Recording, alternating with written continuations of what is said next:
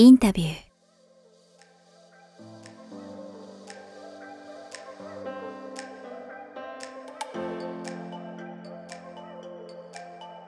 初めてです。そうか初めての時はもうその面接で、すごいな。で、結局受かってて、はい。もう住みますって来たのが2000、うんその同じ年の8月末。超超特急ですね。え、すえっと、英語はどうだったんですか？英語も当時は今から比べたら全然ダメですね。でもほらそそれこそなんか自分で結構日常で海外の人と話してたとか英会話習ってたとかどんな感じだったのあ、そういえば英会話行ってたわ。言ってた。いつだろう？ね。大学高校かな？行ってましたね。まあでも、うん普段使いしてるわけじゃないんで、でね所詮はうんね、そういう英語ですよ。まあまあでもなんとか面接でうんは。まああとはあの結局アイスランドに興味持ち始めてから、うんアイスランド人と結構あって、まあ、一応それは英語だったと思うまあので、まあアイスランド語なんてとても難しいって言いますよね。うんそれで来ました。そうか。さあ、話がやっとアイスランドに来ましたけど、来て、なんかもうそうすると、アイスランドに来るのは、決めたらもう悲壮感とかも別になく、なんかとにかくやっぱ、おワクワクってどどういう感情だったんでしょう？そうは言ってもちょっと心配とかあったのかとか、それまでもどっか海外に長く住んだとかないわけですよね。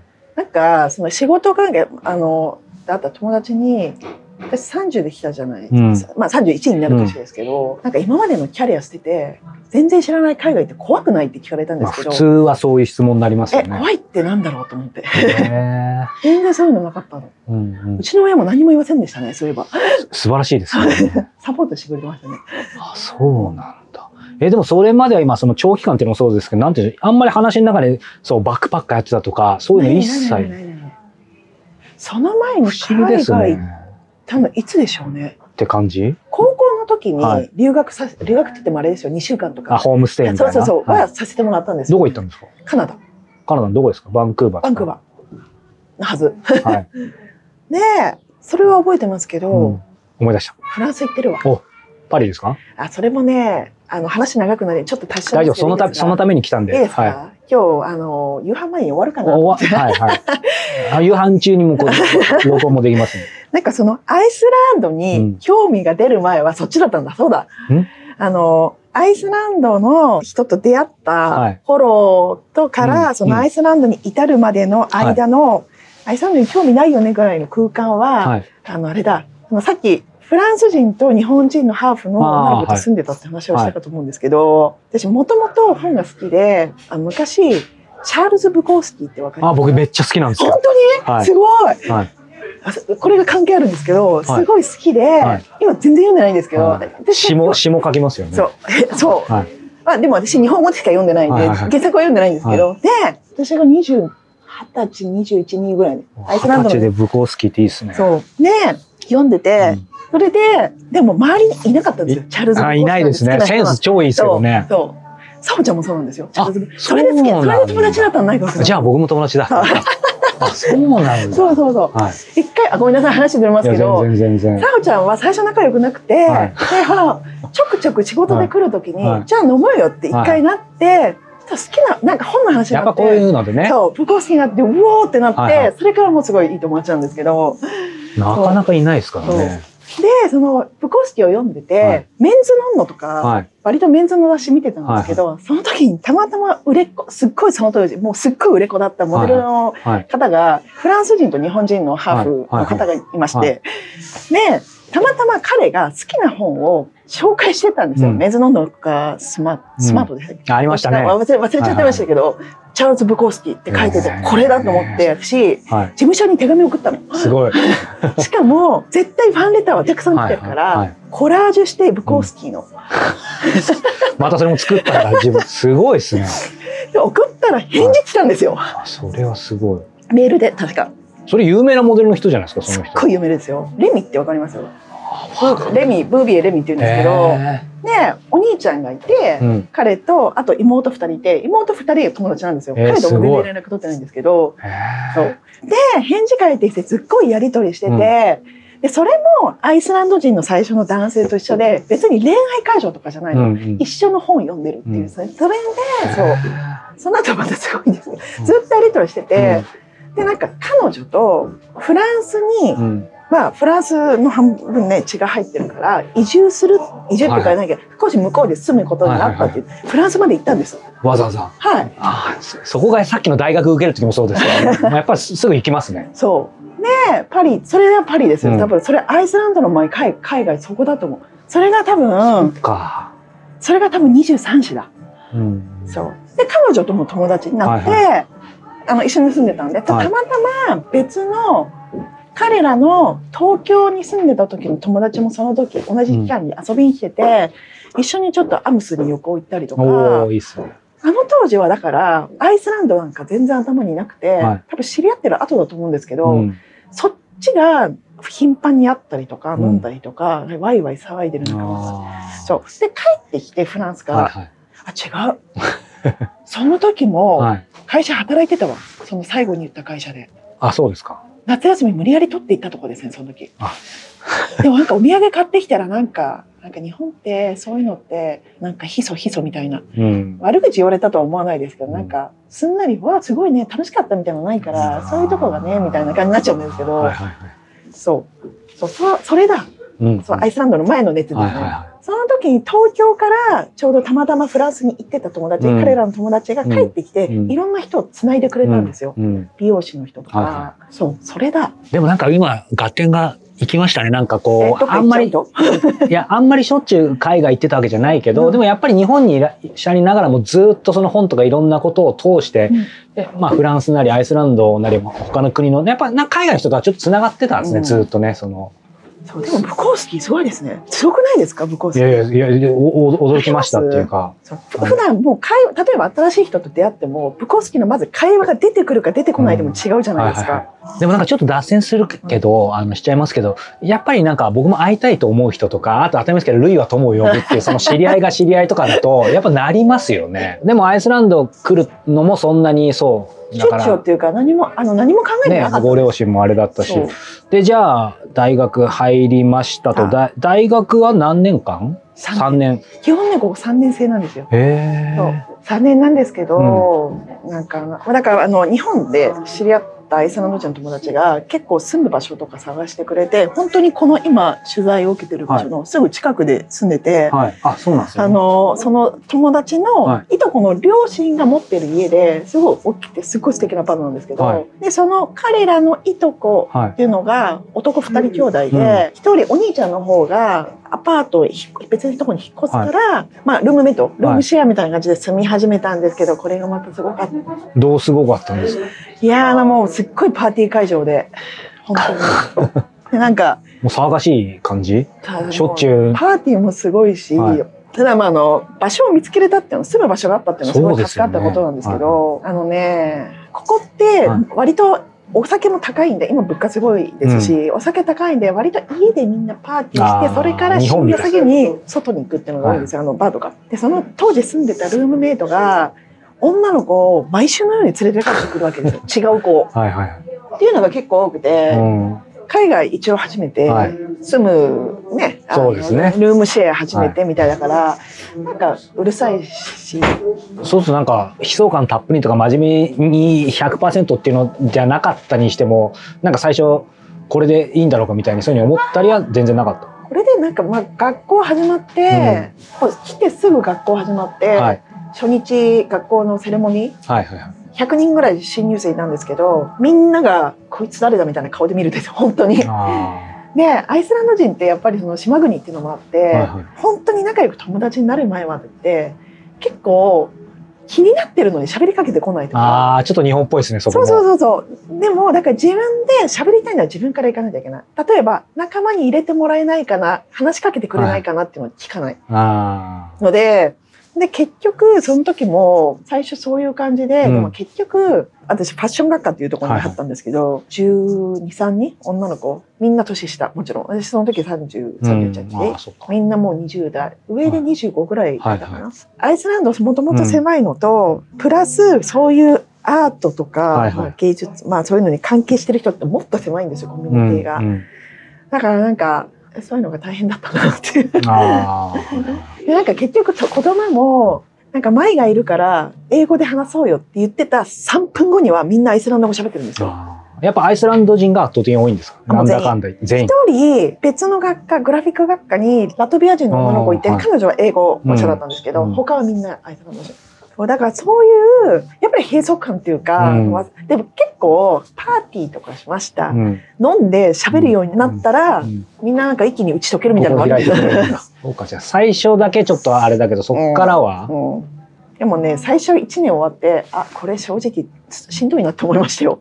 そうなんだ、はいなんか今今までの感じだとなんか舞さんそういう落ちるとかあんまないイメージあったけどさすがにちょっとしんどかっなんかその時に、はい。あのアイスランド大学同じ大学じゃないんですけど、そのアイスランド国立大学に、でアイスランド語を学んでる日本人の友達とかがいて、た、うん。まあ、そういうので愚痴聞いてもらったりとかしてたんですけど、なんか1年目あの家も騒騒が、まあ、ね。えいや楽しかったですよ。はいはい。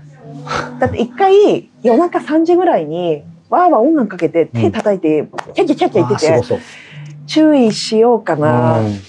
する前かなって思ってはい。結局しなかったんですけど、そしたら後々聞いたらそのルームメイトルームメイトはいなかったんですけど、ルームメイトお兄ちゃん引っ越したはずのお兄ちゃんが来てて、一緒に騒いでたのビョークですよ、い。いですね。行けばよかったと思ってあ。注意すればよかったと思って。ーえ一緒に騒いでたのがビョーク本物？本物本物。マジっすか？あのねビョークが前住んでた家の隣のアパートなんですよそこで当時はもう住んでなかったですけど。僕ビョークベタですけど超好きで。でうちの奥さんがめちゃくちゃ好きへでー。そそそれでアイスランドちょっとうっすらとっていうのもあったんです、うん。そうマジっすか？えだから私その時見てないんですけど、はい。でも多分彼女が隣にアパートを持ってた時ははい。その彼その兄弟はい。あ多分子供の時だから多分すごい幼幼馴染って言い方おかしいですけど、そういう感じ。あとは一回変ななんか外国人の男の人がドアをポンポンポンコンコンコンってして英語でもちろん英語では「美容区は隣に住んでますか?」って聞かれて「知りません」って言って「引っ越したって聞きましたよ」って言ってなんか多分すごいマニアックなファンの方あじゃあまあほ本当にビョークってもここの辺でにいたいいたそうん今は知らないですけどえそのメジャーになってたあもう全然ね全然なってますよねメジャーになってても普通にこの辺に住んでたあのいますよたまに街今もうん、あい今ここに滞在してる方アイスランドいるかわからないですけど、結構見ますよ。マジっすかはい。でみんなも大騒ぎそんなししなないいしないしない。あそこがまたいいですね誰も多分まあ友達病気の友達の方がいたら普通に喋ってると思いますけど。さすがにでもファンだとちょっとあ話しかけちゃいますよねあでもね多分すっごいそういうのは嫌がるあれだからですですよね多分全くない。あんまり病気ってアイスランド人の方にはあんまりそんな受けてない。あそうなんだ、コンサートやったらみんな行ったりします。世代にもよりますけど、はいはいでもそこまで。どちらかというとギャーギねャーってみんながされあのギャーっていうほどではない。そうなんですね。そうか、ちょっと病気で興奮しちゃいましたけど。で、まあ1年目ちょっとそんなあったけど、でもまあ2年目、3年目。あのね、うん1年目がそれで、あこれちょっとなんか、でも、しんどいなと思って、でも自分で決めてきたし、日本に帰るって頭はなかったんですけど、これはどうしたものかなと思って、エラスムスっていう、お金が補助金がちょっと出て、海ヨーロッパ、県内の大学とかに交換留学できるシステムがあって、え。リトアニアに留学したんですー、。マジっすいきなり、アイスランドからさらに。そう。で、そのリトアニアを選んだのが、は1年目になんかファッションショーみたいなのをやって、はいその時にたまたまリトアニアから留学してきてた男の子がいたんですよ。で彼もそっちのあのリトアニアのビルニュース首都,、はい首都のその芸大に所属しててで知り合って「わリトアニアってどこですか?」みたいな、なんか面白いなと思って基本大きな都市苦手なんでうん。でリトアニア行ってみたいと思って行ったんです。へえ。リトアニアってバルト三国ですよね。そうですそうですエストニア、ラトビア、リトアニア。え、に、結局1年ぐらいいたんですか？うん、半年かな。2月から、はい。2月だから1月からうん。7月とか夏まで。だから交換留学だから向こうで当然勉強してると。まあでも一応そのファ向こうのファッション学科なんてはい。やることはまあ似てるんですけど、あーはい。それこそあれですよ。2011年の1月2月だから、うん。あのそれこそ福島の地震があった時あーなんですけど、アイスランドって寒いですけど冬は外。あの室内って暖房でお湯が通ってるんで、うんうん。これとか。はいはい。そういんですよ。そうですね。マックスにすると。だから半袖でアイス食べるとか全然できるんですけどリトアニアマイナス50とかの世界なんですよ。マジっすか？下手したら。マイナス30ぐらいはあったと思う。これは投資しますね。そう。でなんかその時はもうルームシェアずっとしてて結構もううるさくて嫌だったんでうん。一、人のアパートをはい。学校経由で見つけてもらってうん。住んでたんですね一人で。はい。でオーナーの人がリトアニア人のはい。おじさん、まあ英語喋れません。うんで当時のだから2010年はい。11年のリトアニアって、言葉とかもあの基本はあリトアニア語次に習うのがロシあロシア語。そうですよね。そう。で次がフランス語かドイツ語なんですよ。だからバスとか乗るにもはい。標識が英語なし。フランス語かドイツ語次がそうか。そう。アイスランドってほぼ下手したら90歳のおばあちゃんでも英語喋れるんで。そうですよね。大学の先生は英語は喋れるだろうという気持ちで行ったらああ、なるほど。全く？あの、何人かは喋りました。はいはでも、一つの、あの、ニット、はい。編み物の先生は喋れない。本当に、グッド。もう、グッドモーニング、はいグッド、OK ぐらいだったので、Google Translate はい。使って、それもシンプルに、 why とか、 how とか、それでコミュニケーション取ったりとか。大変でしたね。えだからその基本はみんなリトアニア語？リト。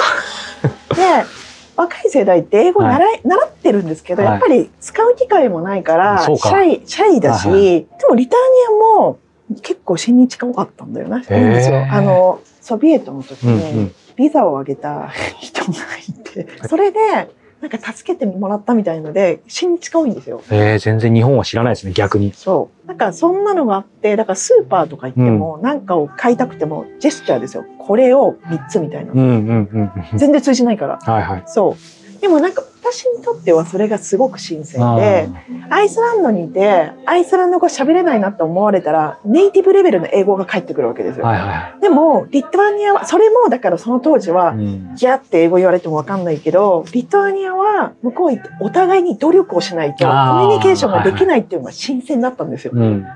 で、なんか結構リフレッシュできて、うんで、その時行って1ヶ月、2ヶ月して、はいその福島の地震があった時に、結構クラスメートが日本で大きな地震あったらしいけど、ご両親大丈夫とか、うん言ってもいないけど、結構気にかけてくれて、それが結構なんか、あ、誰かに思ってもらうっうんていいことなんだなと思って、うんそれで、まあ半年終えうんて、はい。帰ってきて、あの、リフレ、あのまあリフレッシュって言い方おかしいですけでど、もそうですよね。大丈夫になったんですよね。うん。へえ。リトアニアに行ってたっていうのは意外でしたね。そう、リトアニア、でも6年ぐらい前に1回行ったんですけど、うんもう一回。もうでも今はだいぶ英語も普通に通じるし、あやっぱ変わったんですね。表記も英語だし、うんすごい変わりました。そうなんだ。じゃあそこからまたリスタリスタートっていうかね、うんして、もうそそこから卒業までは割とそう、メンタル的には安定して。うん。でもなんかやっぱり、アイスランド人って、今14年住んでても、はうーってもうイラッとすることいっぱいあるんで、このいろんないやりとりとかで。まあ友達とかではないんですけど、だからなんかその卒業までもなんか例えば、あ、ここでプリントできるって聞いてたのに、うん。うんいざ材料も全部持ってって行きますって言ったら来ちゃダメみたいなとか。とかなんかもう、で、あと自分に都合悪いことは自分がノーって言いたくないやつ。理由とかは他の人に回したりとか、なんかそういうの結構あるんで。まあたくましくなりましたよ。あうんそうですか。諦めと慣れです。なるほど。あ諦めと慣れっていい言葉です、ね。慣れと諦めと。の方が語呂がいい。まあファッションとかデザインって言ってもかもうかなりお大きくイメージは湧いてるんですけどじゃあ大学で結局具体的に例えばなんだろう卒業する時にはこういうものを作れるようになるとかこういう就職先があるとかどどういう感じの就出口？就職だけなんてないですよね。自分で見つけないと。まあだからやっぱりコミュニティ狭いんで、うん、ここって不思議なんですけど、学校卒業したらみんなすぐ私ファッションデザイナーですとか言うんですよ。もう言うんですね。言うんです。まあ言うのただですからね。そうそう。あの、だから、そういう、例えば、今の話ちょっと置いといても、例えば私詩を書いてます。詩人ですとか。本を書いてますとか、ミュージそれこそミュージシャンですとか、うんうん有名、有名じゃない関係ないんですよ。はい。そう。で、人がそこに対して、例えば家族でも何でも、ネガティブに捉えるのは、わ、すごいね。うん。褒める、基本は。うん。そういうのはすごいいいとこだなと思うんいいでです。よね。うんこっちからしたら、え、学校出ただけだよねみたいな、いっぱいあるんですけど、だから、悪く言うと、レベルは多分すごく。ね、うん。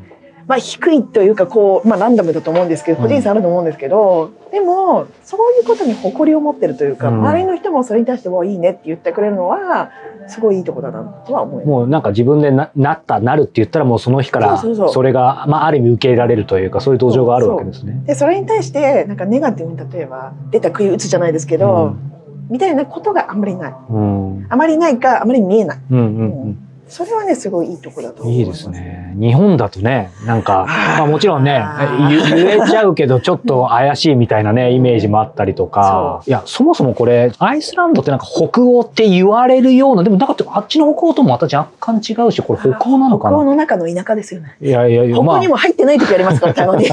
まあまあ、北欧っちゃ北欧だけど、でもやっぱりなんか、ね、北欧っていうとステレオタイプですけど、ほら、そのちょっとデザイン性が高いとか、クリエイティブみたいなイメージだけど、でもアイスランドも、やっぱりなんか街は小さいかもしれないけど、なんかその分今の話じゃないですけど、なんか創造的な仕事とか、もう今日からクリエイターアーティストって言っても平気みたいな、僕もさっきね、前さんに話しましたけど、始まる前も70歳のアーティストのおじいちゃん、本当にアーティストだったのかもちょっとわかんないですけど、でも堂々としてたから、フリーランスというか、もうそういう人多いんですかクリエイター。まあ自称クリエイターもいるかもしれないけど。基本やっぱり個が重視されるんで、ね。うん、グループとかそういうものより、うん、だからそれもすごいいいとこだと思ってて、うん、まあ、日本ってグループになりがちじゃないですか。例えばもうクリエイティブとかそういうこと関係なくても、はい、みんなが行くから行かなきゃいけないとか、もし嫌だって言ったらみんなに何か言われるかも、そういうのがね、ないのはすごくアイスランドのいいとこだと思ってて、でもやっぱりその、そういうなんかクリエイティブとかそういうことのレベルとかになっちゃうと、はい、やっぱりその、今ってインターネットで何でも探してるし、はいはい、やっぱりなんかこねまあ、コピーともでは言わないんですけど、うん、なんかそういうこともたくさんできるからやっぱり変な話例えばシェガロスとかビョーコはすごい成功して、はい、あれはほんの一握りどこに指の上に乗るぐらいの人たちだけだからでもクリエイターを習うこと自体は自由じゃないですか、だからただ実際の海外から見てとか、うん、海外のここのデザイナーと比較してみたいになっちゃうと、うん、っていうところはありますよね。いいですね。こういうちょっと生、生の声が面白いなと思って、やっぱり外から見ると、もうアイスランドっていうだけで、まあ特に僕も愛情があるので、なんか全部クリエイティブのレベルも高いみたいに思ったりもするんですけど、まあもちろんね、いろんな人の考え方あると思いますけど、なんか今のお話伺ってると、やっぱりその、ビョークとかもそうですけど、うん、は、アイスランド、たまたまある意味アイスランド人だけだったっていうだけで、彼女たちはスーパーだったみたいな。そう、彼女たちはスーパーだったんですよ。うんうんうん、本当にもう指の上に乗るどころはもっともっと先にいる。本当の、ね、本当の。いつも、えー、インタビューをご視聴いただいてありがとうございます。えー、この度スタートしたメンバーシップでは、えー、各界のトップランナーから戦争体験者に至るまで2000人以上にインタビューしてきた僕が、えー、国内外の取材、えそして旅の中で、え見つけた人生をアップデートするコンテンツをお届けしていきたいと思います。えここでしか聞けない特別インタビューや秘蔵トークにもアクセスしていただけます。え随時これは面白い、これはいいんじゃないかっていうコンテンツも、えアップデートしていきますので、えそちらも含めてどうか今後の展開を楽しみにしていただけたらと思います。えなお、えいただいた、え皆様からのメンバーシップのこの会費はですね、インタビューシリーズの制作費だったり国内外のインタビューに伴う交通費宿泊費その他、えー、取材の諸々の活動経費に使わせていただきたいと思っています、えー、最後になぜ、えー、僕が無料で、えインタビューを配信し続けるのか少しだけお話しさせてください。この一番の理由はですね僕自身が、え人の話によってうつや幾度の困難から救われてきたからです、えそして何より、え国内外のたくさんの視聴者の方からこれまで人生が変わりました、え前に進む勇気をもらいました。救われましたという声をいただき続けてきたからに他なりませんこの声は、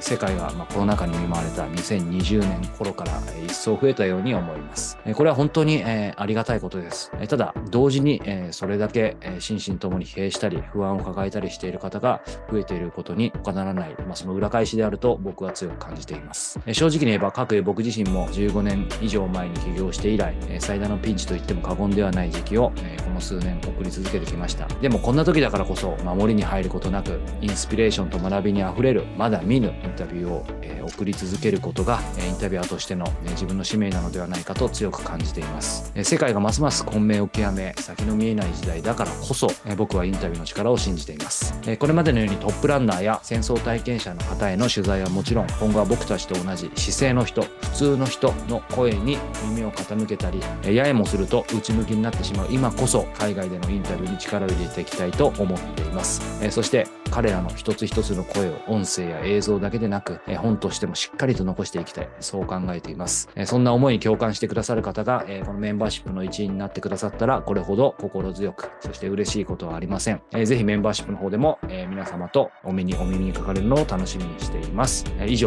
早川洋平でした。